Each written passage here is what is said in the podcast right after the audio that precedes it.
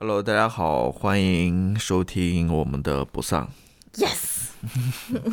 我们又开始一些比较特殊的节目了，是的，是吧？嗯，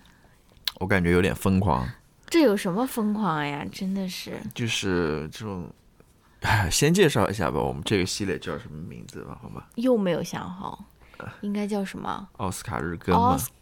？？Os Oscardast，哦不需要，不需要。，Postcard，啊 Oh my God，我是什么那种天才吗？我的天呐 p o s c a r m a s 太复杂了，太复杂了，就是因为大家也知道，我是一个我们我们两个吧，都算是一个那种电影爱好者嘛，对吧？然后我又是一个颁奖典礼爱好者，我特别特别喜欢看颁奖典礼，就是看那种颁奖典礼，我就会特别开心的那种，会期待很长时间的那种，所以我们就，哎，怎么说，灵机一动，这个是我学姜思达的，姜思达特别喜欢这样说，哎，就怎么了？我们是需要控制一下时间哦的，哦，所以我们嗯，就打算来那个快点。一直进行一个奥斯卡倒计时的小栏目，对不对？然后在，嗯、因为奥斯卡是四月二十五号嘛，所以就在啊，呃，这个应该是北京时间是四月二十六号，是奥斯卡，就周下周一的早上，是对，所以我们就打算进行一个这个倒计时的一个小栏目啊，对不对？跟大家共同迎接和期待本次的这个奥斯卡颁奖典礼。我觉得这个播客，我就是搞成这种日更，还是有点，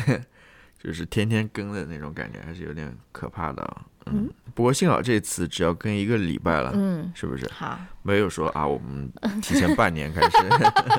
把这个啊，我们来期待一下这个奥斯卡 是不是？嗯，有没有有没有像上次一样提前一个月？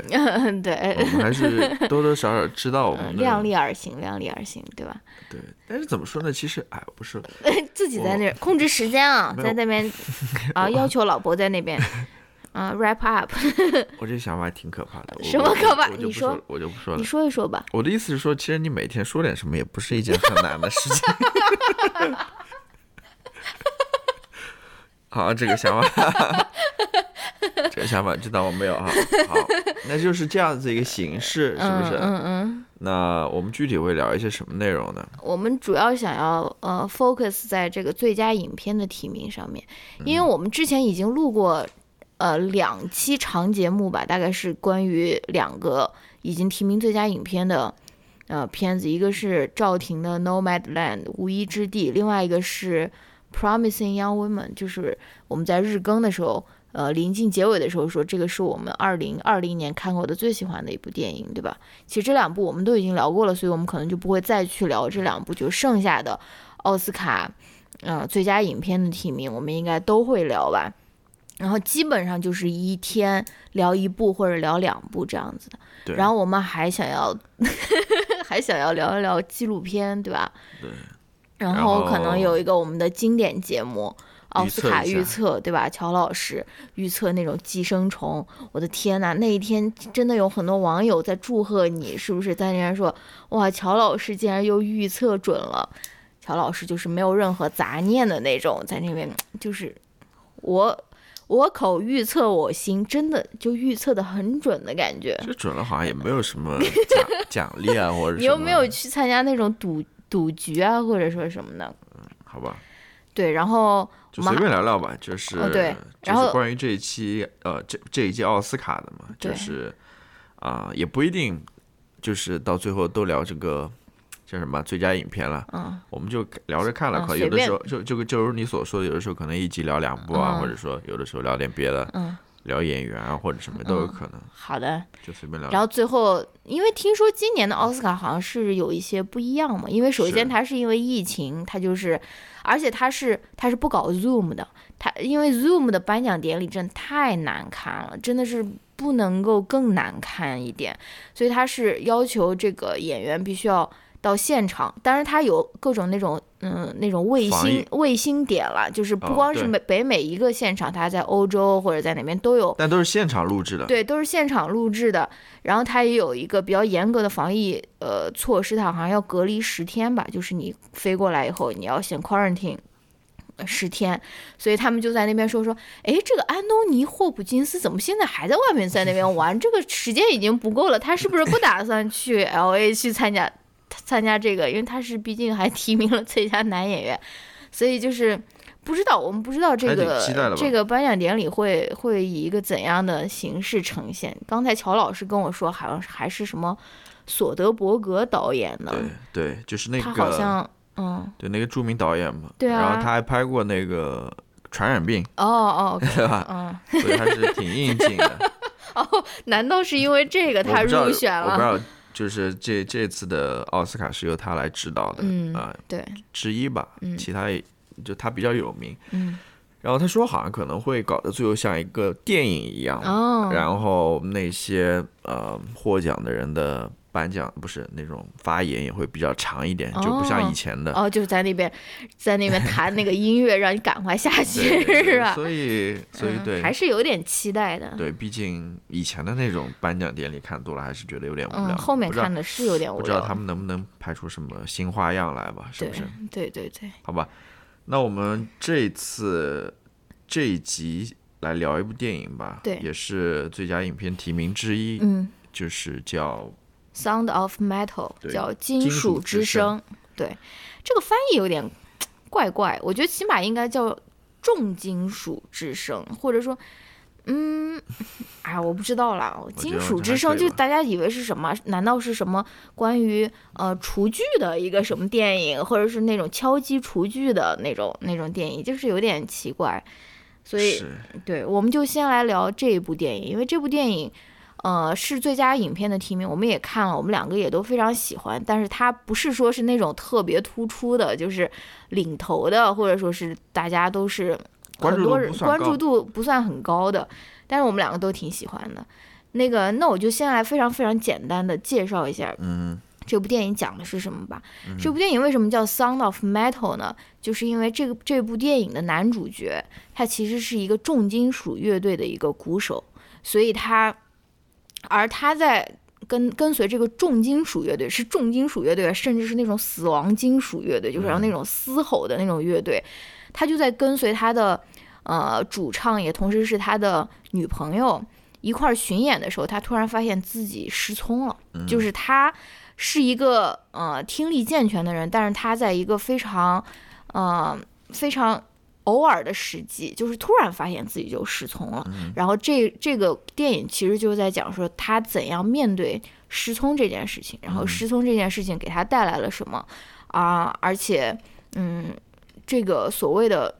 听障人群的这个文化到底是怎么样子的？大概就是这样的一个故事吧，对吧？嗯嗯嗯，要不我们先聊一聊，就是整体的感受，就是、哦嗯，我其实写了三个点了，哦，哇，就是一个点是关于呃这个电影的声音的处理的，嗯还是挺特别的，是不是？还有一个点是关于这个你刚刚说的听障人群，嗯但是很多时候我们说到这个听障人群，很多时候就会连贯着说就是聋哑人嘛，是不是？嗯但是的确是这样子，就是，但是聋哑人他其实不一定代表他是哑巴。不，我不知道我说我我我讲的很很很那个，不知道你在说很复杂就是很多时候一个人可能只是聋了，嗯只是有听障的，嗯嗯而且我觉得听障可能更好一点，嗯，是的，这也是因为因为怎么说呢，就是首先他们不一定就是彻底聋了，嗯他们有的是能听到一定频率的声音的，对吧？嗯他们在这个群体当中，每个人的情况是不一样的。嗯他们有的人是能听到，比如说一些高频的或者低频的，嗯或者他的听力的损害各方面不一样的，有的嗯还能听到一点声，有的可能就彻底听不到了。嗯另外一方面是说，很多人只是听不到了，嗯但是他是能说的。嗯然后我们经常把聋哑人放在一块儿，可能就是因为他天生是一个呃听不到，然后所以他学习语言的时候可能学的没那么好。对或者有的人就彻底不学了，嗯因为我我我今天在那边看这些资料的时候，我看到有一个故事嘛，就里面有一个我不知道你记不记得，就是在里面演一个女老师的那个演员，对对对，她本身就是一个听障，对她就是听障的一个演员，对，但是她其实是可以说话的，嗯嗯，但是嗯，她后来到了一定的时期，她就决定不说话了，嗯嗯嗯，因为她说出来其实呃跟一般普通人相比还是有点怪的，是的，是对吧？因为她的听力有问题嘛，所以对她学习。这个说话的时候其实是有很多困难的，嗯。那说出来的在一般人看来就很奇怪嘛，所以嗯。他就会觉得别人会把他当做是一个智力上有问题啊，或者怎么样，就觉得他非常怪，是。所以他就索性他就不说了。但是但是他其实不是一个哑哑巴，对对对，你说的很对。即使你是，比如说你十八岁以后，你这个语言能力已经完全的发展起来，但是你突然失聪了，但是由于你就是听不到你自己对对对讲话，你你的这个说话会越来越奇怪的。就是呃，这个我这个也我也是知道的。对，就所以是听力和你的语言表达其实有很大的关系在对但我们现在所说的语言其实是非常局限的，我们就是说的是 verbal，就是我们说的是呃口语，对吧？但其实我觉得他们的语言能力是我们健全的人其实没有办法想象的，他们对。用运用这个手语，而手语作为一种语言，它能够产生的那种那种 power，、其实是我们健全的人非常非常难以想象的，对吧？嗯这是我想说的第二点吧。我待会儿还可以补充一点，嗯我又说还最后一个就是关于嗯这部电影到底在讲一个怎么样的。他他到底想说什么？就是我、嗯我我的感受是怎样子的。嗯我可以先稍微说一说声音吧，就他也挺特别的嘛，嗯声音的处理，就我们也预测嘛，他肯定会拿到那种声音剪辑啊，或，sound 者 mixing，或者说声音 sound effect，对，就是这种声音类的奥斯卡奖项，的嗯确是的。他是在那边模拟，就是这个男主角他失聪之后，嗯，他听到的这些声音会是怎样？也就是一个失聪人士，对他如果说，就他他电影在模模拟这个东西，对，他的其实对他的听力逐渐丧失的过程中，呃，我们作为观众，我们也能够感受到他的他听到的是什么东西，对吧？？一方面是这个，还有一方面就是他后来做了那个人工耳蜗之后，是不是，对的，他也有一个展现，有一个声音上的展现，就是告诉我们，这个做了人工耳蜗之后，他们听到的声音是怎样子。其实是，我还是我我还是挺意外的，我不知道是这么一回事儿。是的所以挺特别的，从声音的处理上是这么一回事儿，感觉也能把你跟这群人拉得更更更近一点吧，更能够理解他们一些吧，嗯。对，这个也是我我也感觉这个电影特别特别厉害的一点吧，嗯就是因为他知道他所面对的观众大部分应该都是那种健全的人吧。嗯，然后所以他就想要试图让你去同理这个听力丧失、听力逐渐丧失的这个男主人公嘛，因为这个男主人公他其实也是经历了从健全到听障的一个过程，就像是因为他不是一个就是天生的一个听力听力有障碍啊，但是他也经历了这样的一个过程。然后他这部电影通过这种声音的运用，仿佛就带着观众就一起进入到了他的这个失聪的这个整个过程嘛，让我们也能够体验到说啊，这个原来原来听不清楚外面人说话是这么难受啊，或者说什么。然后还有一点我觉得特别有意思的就是，呃，那个男主人公他到之后他去到了一个那种呃听障人群的一个 community，也有点像是一个那种戒毒，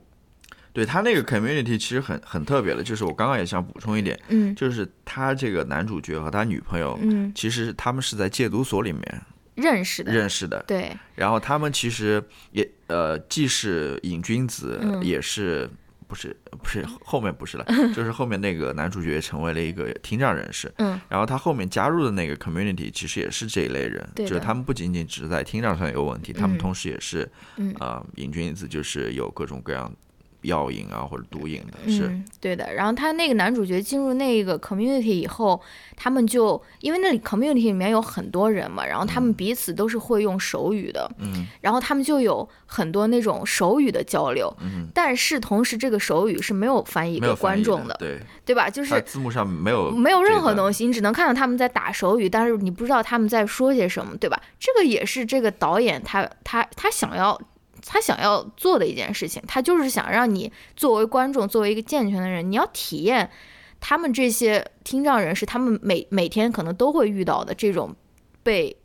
exclude 呃 exclude 到一个群体外面的一种感觉嘛，他们就是不给你翻译，就让你一头雾水，你就不知道说，哎，这个人正在到底正在说些什么。所以我觉得这个是呃导演的巧思了，他想要把嗯没有没有过类似体验的这个观众，他带入到这个男主角的这个视角里面，对吧？对，就是让我们认识到有这么一个群体的存在吧。对的，对的，其实关于这个群体，我还想说两点，就是说，嗯，挺特别的一个群体。说实话，嗯我也，嗯，之前没有怎么关注，嗯我知道的很少很少。然后我在嗯录之前，我稍微去网上嗯随便就瞎搜了一搜关于这电影的东西，然后我就发现这个群体真的，呃，我太不清楚了。对就是他们是很特别的一个群体，它里面有很多文化也好，是的，或者说他们对于他们自自己这个厅长这样身份的一个理解也好，对的，等等，他们可能很多东西想的都跟我们不太一样，这个是真的。我可以举一个例子，嗯，也就就你之前也说过的，就是、还是里面演那个女教师的那个女演员，嗯。嗯，她是很有意思的一个呃女演员，嗯。她好像马上还要演那个 Eternals，是不是？就是永恒永恒族，也就是赵婷对是吧？她要对。指导的那部呃漫威的超级英雄电影，对的。里面她饰演的就是一个听障英雄，哦，听障超级英雄，你知道吗？嗯。然后我去查了一下他的维基百科嘛，嗯。然后我就发现他是跟另外一个听障人士嗯。结婚的，嗯。然后他们还生了两个男孩，嗯。然后这两个男孩也都是有听障问题的，啊、哦都是对。然后我就想嘛，这个肯定也是他们有意的一个决定，嗯，就他们没，他们不是说哦，呃，他们应该知道他们生下来的小孩可能就是会有听力上有问题的，因为嗯他们俩都是聋人嘛，嗯。他们不会说像一般正常的夫妻，对吧？嗯生出来如果是一个听障上有问题，觉得很意外或者什么，嗯所以我觉得他们是有意为之的，嗯就是知道是有问题的，但是他们还决定把它生下来。嗯，那么这个在一般常人看来就很难理解，对吧？是，然后你之前也举了一个例子，是吧？就是在那个桑德斯的对，在那个呃叫什么完美的嗯反对完美，反对完美那本书里面，它里面也提到一个例子，就是说好像也是听障人士，对他们选择，他们选择让自己的女儿，对他会特地特特别去找这样有这样基因的人去、呃 结婚吧，嗯然后去生这样子的小孩，嗯就他们希望自己的后代也是有听障问题的，嗯这在我们一般所谓正常人看来是很难理解的，对吧？嗯这个我都想去，你不能说听障问题，你应该说听力障碍的，对嗯呃，我我们都是想尽力去避免的一些，嗯是不是？嗯所以其实我也不知道为什么了，他们会做这个决定了，他也没在那个文章里或者什么也没说了，所以嗯我会觉得这个。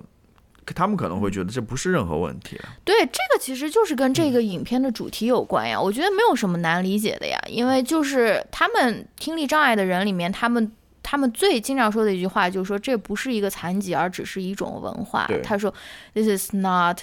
disability, it's a culture 嘛，deaf is a culture 嘛，因为他们觉得，呃，听不到，他们并没有，并没有，呃，就是阻碍他们对跟这个世界进行。呃，交流或者说理解这个世界，甚至他们觉得说我们的理解可能是更丰富或者更丰满的，所以，所以他们就是不觉得，如果不觉得这是一个，这是一个呃不好的东西，或者说是需要被修复的东西呢，为什么要去尽力的去避免它呢？是不是就像？对吧？你不会就说是啊，我要避免我的小孩以后有一个黑色的头发，或者说是有那种卷发，或者说对吧？就是他们觉得这个就是这个就是我，这个就是一种对问题可能不是出在我身上，是而是出在我所生存的这样一个环境，是的，是的，是的，这样这样没错，这样一个没错，社会上面，对吧？对他们是你们的问题，对对我们嗯在看待或者接待上面是是有问题的。嗯，对然，后我还有一个，嗯，就是在找资料的时候，一个有意思的一点就是，我不知道你之前有没有看到过类似的视频，就是在美国，嗯，有些演唱会上它是有这种哦，手语者的，哦，他会，哦，对，哎是？我好像看过，就是那种摇滚，然后他还有也是那种比手语比的特别摇滚的那，种，有有那种摇滚的演唱会，还有甚至有那种呃说唱的演唱会，啊，那速度就，非那速度就非常快，他那个手语打的就非常非常快嘛。嗯。然后我看到 YouTube 上是有一个视频，就是 Vox 的，嗯。它有一个视频是关于讲，哦，我好像也看过那个。对，就是这些手语者他们是嗯如何去传递音乐的。对这个你听起来感觉很难想象啊，是，因为他们都是呃听力上面有有障碍的人，你怎么把音乐传递给他？嗯音乐又是一个完全是从听上面去感知的一个、一个艺术啊，嗯所以你很难想象吧？但是说实话，我看了那个视频之后，我也是还是不太能够想象。嗯说实话，啊、他虽然呃做了一些解释吧，其实嗯。我还是很难想象的。然后我看下面那个评论嘛，嗯。里面好多人都提出一个问题，就是说他们希望能听一听这个听障这个群体，嗯。他们对于用用用这个手语去去传递音乐这个事情是怎么看的。嗯也就是说，可能有些人对于这个还是有一定的不认同的，哦或者说他们觉得有一定的问题的，或者说他们觉得这个音乐是根本就没办法传递的。嗯呃，可能你只能传递个百分之多少多少，你知道吗？嗯我看到下面也有人说，可能他到最后，他就是他是一个呃听障人士嘛，嗯然后他看了这些手语表演之后，嗯他说他只能 get 到这个音乐的百分之十啊，或者百分之四十哦左右。然后下面也有人说，嗯，那些就是说唱歌曲，其实我我们正常人听下来也也也 get get 不到那么多，可能也只有百分之十或者百分之四十，就是不要说正常人，健好吧嗯健全也不对。就是普通人嘛，就普通人嘛，好吧。好的，呃，然后对我知道他们有那种就是会把手放在那个音箱上面，他们会感受那个震动。你记得那个 Baby Driver 吗？那个那部电影，最后那个男的好像他听力也出问题了，但是他最后听歌就是他会把手放在那个汽车的那个音箱那边，他们会感受那个旋律的那个震动。而且那个我们说听力障碍可能不是说是就是零或者是百分之百，就是你要么就是完全能听到，要么就完全听不到。他们很多人可能介于中间，比如说他们通过这个手语，可能就是稍微能够明白一些，比如说他们本来还有百分之五十的听力，或者说什么，他们可能就是借助一个这个辅助，就是让自己明白的稍微多些，然后再比如说再加上那个手放在那个那个呃喇叭或者音响上面。我不知道啦，嗯，对，就是非常不了解。他们这个群体真的是我们不够了解的，就是他们有很多自己的看法，对于嗯这个在我们看来是问题的问题啊，嗯他们有自己一套看法。嗯，就比如说，也是这个电影里面的一个情节嘛，嗯就这个男主角在自己出现这个听力障碍之后，他很急着要去嗯做那个人工耳蜗嘛，对是不是？对，这个其实这个其实就是关乎这个影片的最重要的一个，就是所谓的决定吧，就是我们跟这个男主角一起，就是我们正常人。刚在那边批评我们没有听力障碍的人，我们知道说，哎，比如说你一个朋友突然听不到了，你肯定第一反应就是赶快去做这个耳蜗，就是一定要把这个给弥补上，对，一定要听到，赶快把自己这个弥补上。其实我们在这个影片里面也跟男主男主角一起在在做着这个抉择嘛，我们就不知道他最后到底选不选择去，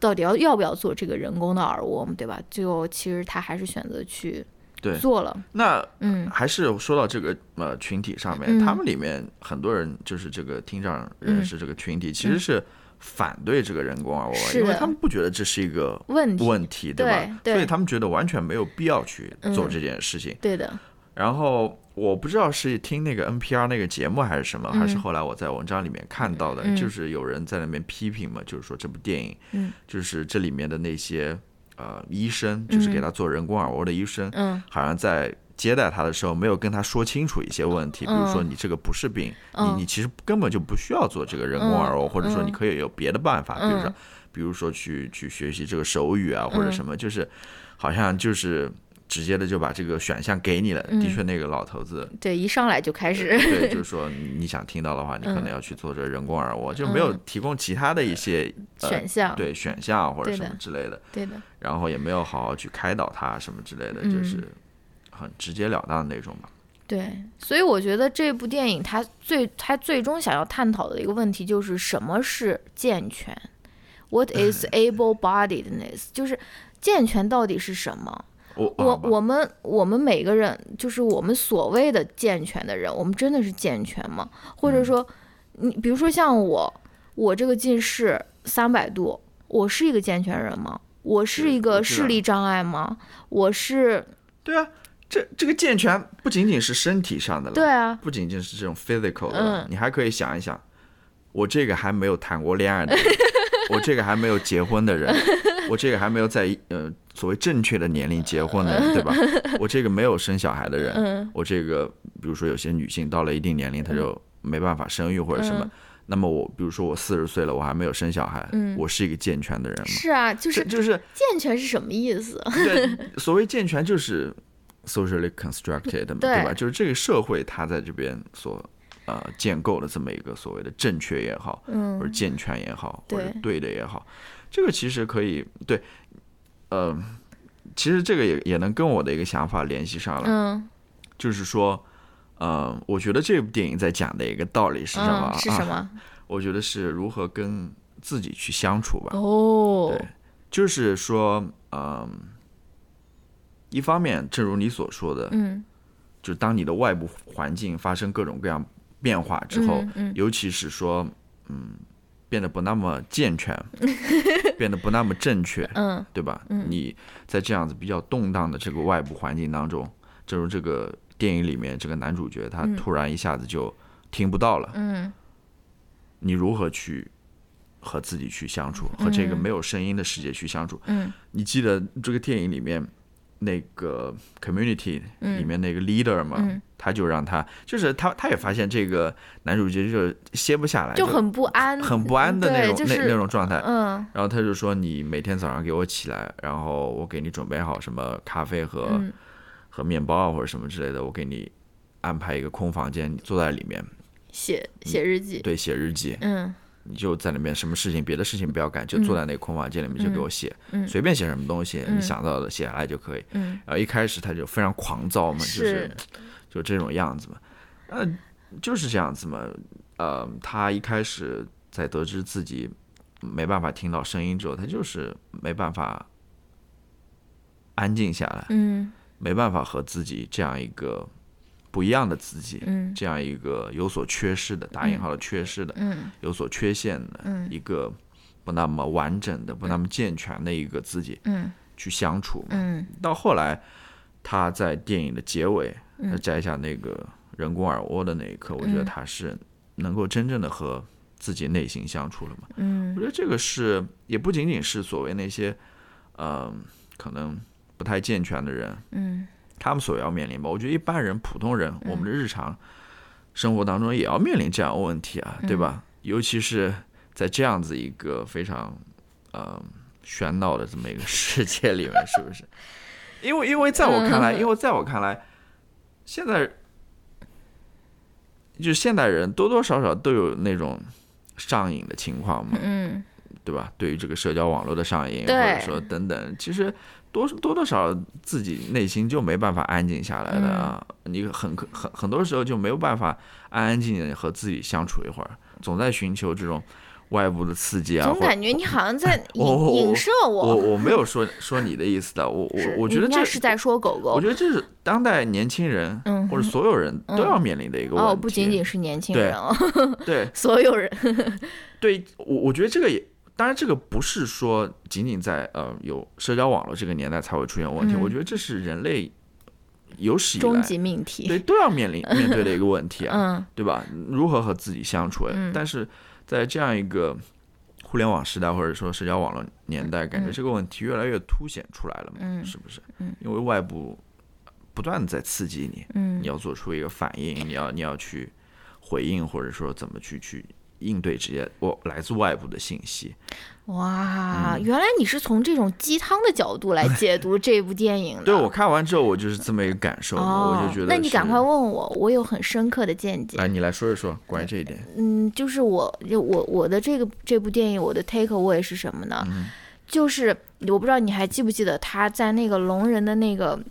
community 里面的时候，他有一天发现那个他他那住的那个房子的房顶好像坏了，然后他自己就拿了一个钉子在那边嗯钉嘛，嗯然后钉的时候他那个。呃，那个 leader 他就很不开心，他就说你不要在这边 fix，他说 there's nothing to be fixed，他说在这边我们是不需要修补一个东西的，我们是不需要呃修补这个房顶也好，我觉得他也是在说你们的这个所谓的听力障碍也是不需要被修补的，因为他很讨厌修修补这个概念，好像修补这个概念就是就是。假想出了一种非常完美的、非常完整、呃完满的一个存在的状态，而你如果没有达到那个状态，你就是需要被修补的。而人工耳蜗其实就是一种修补的方式嘛，对吧？我们就是啊，你听不到了啊，给你修补一下，给你一个人工耳蜗，对吧？我觉得男主角他也是在挣扎，他要不要修补自己，他要不要去追求这个所谓的完满，呃，所谓的呃，就是完美或者说是健全吧。然后到最后，我们也是知道他其实是选择了去去做这个人工耳蜗的，对吧？他做了以后呢，但是他又发现有人工耳蜗以后的生活并不是回回到了没有失聪之前，并不是回到了他之前，呃嗯听力没有受损的时候，就是他跟他之前的那个世界也是非常非常非常不一样的，对吧？而到最后的这个电影的那个时那个。嗯，就是时刻嘛，他就是非常 overwhelmed 的，就是在在那种 party 上面，很多很多不同的声音，然后都在刺激他，而他那个人工耳蜗又不是那种像我们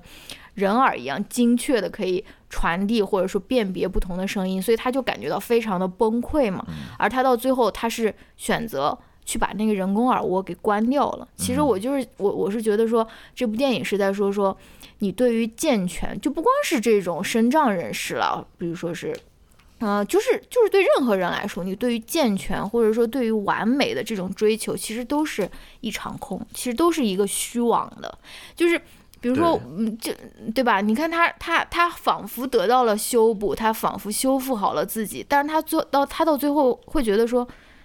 这个跟我想象的也并不一样。我所得到的这个所谓的这个完美的结局，完美的这个耳蜗，其实带给我的世界。是跟我以前的已经截然不同的了，而而放到我们每一个人的身上，就是觉得说，你对对于这个完美或者所谓完满的人生，就比如说结婚生孩子，就像你刚才说的，我们好像要去有一个 checklist，要把它全部 check 掉，对吧？但是你的这种追求，真的到最后都是非常都是都是虚妄，就是没有这个完美的这个东西在那边的。就是你懂我意思吗？我知道，我知道，我明白你的意思。是不是比你的理解要更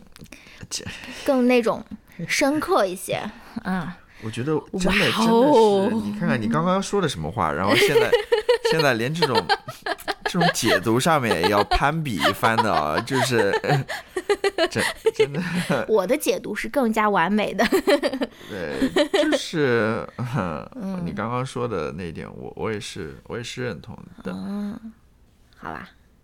好吧，嗯，那就说到这边吧。行吧，就先说到这边吧。嗯，我我们还是非常推荐大家去看这部电影的。对，对吧？因为我觉得，其实我今年非常喜欢几乎所有的，当然我还没有看《Mank》了，《Mank》我不知道了，待会儿会看的。估计是你唯一不太喜欢。是的，因为今年的这些电影我其实都挺喜欢的，而且我觉得，就像很多其他人已经总结的那样，今年的那个奥斯卡的嗯最佳影片是一个唤起同理心的一个。category，不管这个同理心是对于去关注不同的群体吧，就那些平时我们可能看不到的、看不到或者很少关注的一些真的，你几乎想每一个都是，对啊，你差不多每一个。对啊，你看这个就是呃那个听障人士嘛，听障社呃社区嘛，听障群体。然后你像 Nomadland 就是那种游牧游牧的老年老年人，对那种退休的老年人，对。然后你再看啊。比如说米纳米纳里就是就是呃移民嘛亚韩裔亚裔亚裔美国人移民，然后还有那个 The Father 是那种失智的老老年人，对，就是就是都是对我我非常喜欢，非常我非常我本人非常期待我们这一系列的节目，就是站在 Put yourself in other people's shoes，对，站在别的人的角度去看一看，是的，是他们的生活，他们的问题。对的，其实也不仅仅是，也能反反反省到自己的生活，嗯自己的人生。嗯，好，那第一期就聊到这边吧。好嘞，我们下一期再见，拜拜。明天再见哦。明天再见，拜拜。拜拜。